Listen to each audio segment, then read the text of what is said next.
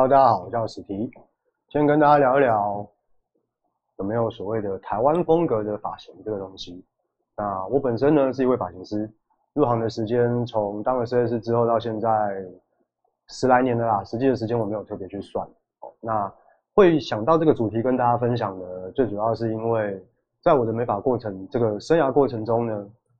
其实时不时都会有客人拿着某某不同风格的发型来询问，哎，史蒂夫，我想要剪这种欧美系的发型，我想要剪这种日系的发型，我想要做这种韩系的发型。那曾经就有许多客人跟我聊过这个话题，就是说有没有台湾系的发型，台湾风格的发型。那这个话题呢，其实我后来想了一下，最主要的原因，就是因为好像没有人特别有讲过所谓的台湾风格的发型。最主要原因是因为呢，台湾我们这块土地啊，一直都处于一个接收各种不同文化来源的状态。好比说小时候我们能够接收到的，呃，这个流行文化的来源，一定就是各种不同的媒体。最早的时候，从电视它只有三台。那三台的时候，可能各种不同的这个综艺节目啦，或者是连续剧啊等等，哦，开始有不同的偶像啊、艺人啊的出现。对，那再来后来有一些可能香港的艺人进台湾，知道的人可能就比如说早期的四大天王哦，刘德华、郭富城啊、黎明、张学友，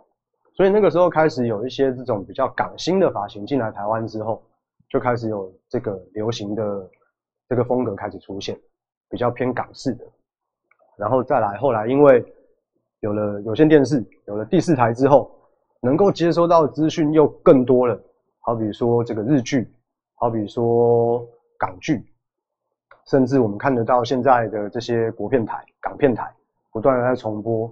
所以呢，那个时候开始又接收到了不一样风格的东西。在我差不多十几岁开始入行的时候。我当助理的时候，那个时候的沙龙里面，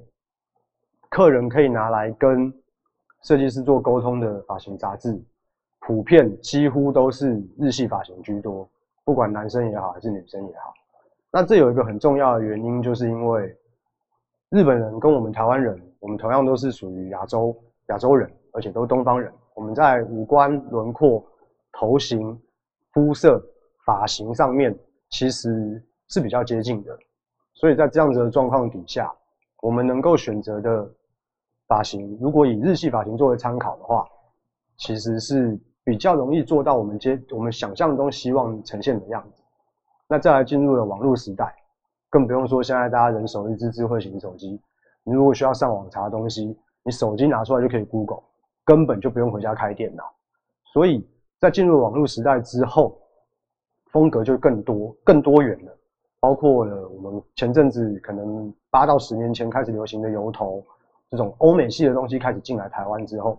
大家就会开始又又一个新的东西进来了，大家就开始就去探讨哦，这种欧美系的发型，或者是韩系的发型、日系的发型等等等等。好，回过头来讲一开始的主题，有没有台湾风格的发型？台湾风格的发型正正确说起来，不能说它有，为什么？因为台湾一直都是属于一个接收资讯的状态，所以。我们没有时间，我们没有足够的时间去发展一个我们自己的发型文化，这是有点可惜的地方。但是反过来讲，台湾的设计师我觉得非常厉害，因为在台湾，只要你进去沙龙里面，或者是你进去理发厅跟设计师讨论你想要的风格、你想要的发型，